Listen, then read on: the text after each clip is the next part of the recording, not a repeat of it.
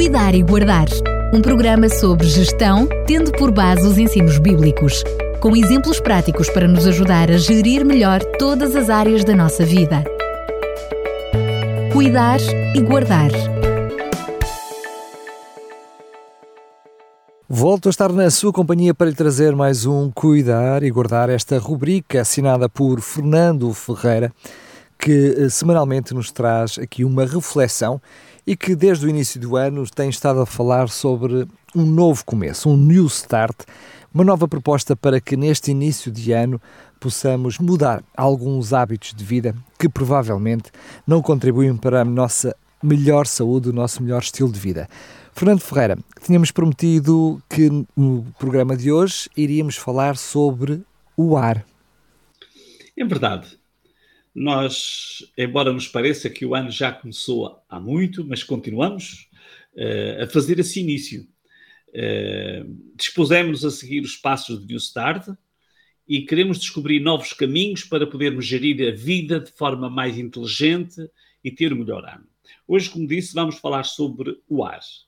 Se falarmos de ar, como é que se pode começar o ano fazendo uma coisa, alguma coisa de novo? Afinal, todos respiramos desde que nascemos. O Dr. Jorge Pamplona escreveu: A respiração é a primeira função da vida. No segundo programa desta série, falamos sobre nutrição. É inegável que a alimentação é importante, mas se for necessário, podemos passar várias semanas sem comer. Também já falamos sobre a importância da água, mas em caso de emergência, o nosso corpo poderá passar alguns dias sem beber. Noutros programas falamos sobre o exercício, sobre o sol, sobre a temperança Será mal passar muito tempo sem qualquer um destes elementos. No entanto, o organismo pode suportar. Mas o ar não pode faltar-nos por mais dois ou três minutos. Deve haver poucas coisas mais aflitivas do que a falta de ar. Tecnicamente, a falta de ar é caracterizada pela dificuldade do ar chegar aos pulmões. O que pode acontecer devido a excessos de atividade física, ansiedade, nervosismo, bronquite, asma, além de outras situações mais graves que devem ser sempre investigadas por o médico. Mas, muitas vezes, a insuficiência de ar acontece porque tomamos atitudes no dia a dia que dificultam uma boa respiração. Este ano, continuamos a questionar-nos: o que podemos começar de novo? Quais são os erros do ano velho que seria melhor erradicar ou remodelar? Primeiro, será bom descobrirmos os lugares onde podemos encontrar o melhor suprimento de ar. O ar poluído é normalmente cheio de átomos positivos. Encontramos-lo nas autoestradas, nos aeroportos, nas áreas de interior, como a ventilação. Pelo contrário, o ar carregado de átomos negativos é melhor para a saúde e é o mais refrescante. Onde podemos encontrar? À volta de lagos, florestas, perto de rios e quedas de água, na praia e após uma chuvada. Mas também podemos conseguir ter bom ar em ambientes interiores, desde que sejam bem ventilados. Faremos ou falemos dos nossos hábitos de cada dia. Como temos dito, é nossa intenção não insistir demasiado nos hábitos prejudiciais, mas queremos falar dos bons hábitos.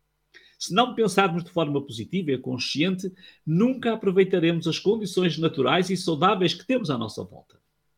Ao preparar este programa, estava a trabalhar no meu escritório. O sol entrava quente e agradável, iluminando e aquecendo a minha secretária. Era uma linda manhã de janeiro. Tenho o hábito de afastar as cortinas para a luz entrar e aquecer o ambiente. Mas não me tinha ocorrido que também deveria abrir a janela. Os dias anteriores tinham sido de vento e chuva, mas agora estava a pensar sobre estas coisas e abri a janela. Não me imaginam o prazer de receber o sol direto, como aquecia as mãos, que deslizavam sobre o teclado do computador, e receber o ar vindo do jardim, uh, do jardim da casa, que me oxigenava os pulmões e o cérebro. Que bom, que saudável.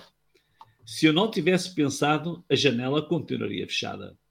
Hoje as casas e as empresas geralmente estão preparadas para viver sem a entrada direta de ar, sobretudo para minimizar os consumos de energia. Mas tenhamos cuidado. Precisamos de ar. Abra as janelas, ou se não puder, no mínimo, caminhe sempre que possível ao ar livre.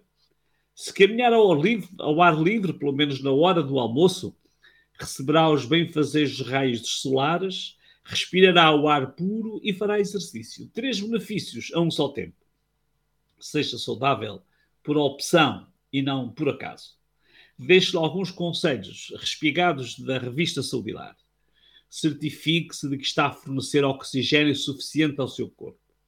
Faça exercício ao ar livre Mantenha a sua casa bem ventilada e, se possível, ensolarada. Faça pausas para respirar vagarosa e profundamente. Respire de forma a encher o abdômen, usando o diafragma. Relembre duas frases que usamos quando falamos sobre as condições mais salubres para a habitação. Estávamos a falar nesse programa sobre o sol. Estes conselhos chegam-nos de uma escritora de finais do século XIX, mas têm uma atualidade incrível. Vou ler essas duas frases. Na construção de casas é de especial importância uma ventilação completa e abundância de luz solar. Nenhum aposento é apropriado para servir de dormitório, a menos que possa ser completamente aberto todos os dias ao ar e ao sol. Que hábito novo pode adquirir para, para melhorar a oxigenação? Vou deixar um pequeno questionário para refletir. Como é que está sentado ou sentada? A sua coluna está direita ou está dobrado sobre si mesmo? Os seus ombros estão caídos para a frente? Observe a sua respiração durante um minuto. É superficial ou profunda? Normalmente, quando fazemos esta pergunta, as pessoas começam logo a testar a respiração, porque estão a respirar sem pensar, como é natural. As roupas que usa e a cadeira em que está sentado ou sentada limitam a sua respiração? A sala em que está é bem ventilada, com ar fresco ou é fechada e abafada? Já fez exercício hoje ou ainda vai fazê-lo? Hoje comeu muita gordura? Esta é uma pergunta curiosa, mas a gordura reduz a capacidade de oxigenação. Já respirou fundo hoje? Poderíamos dar muitas outras sugestões, mas recomendo que, tendo em consideração os conselhos de hoje, pense e avalie como pode respirar melhor. Embora respirar seja um processo fisiológico inconsciente, não respire sempre sem pensar. A respiração consciente consiste no ato de inspirar e expirar de uma forma controlada, ajudando a relaxar e a, e a tranquilizar em momentos de stress e de ansiedade. Afinal, como dizíamos no início, a respiração é a primeira função da vida. Dê à respiração o valor que ela merece. Muitas vezes na vida só damos valor àquilo que perdemos. Mas neste caso não convém perder, nem por um momento, a faculdade de respirar e respirar bem.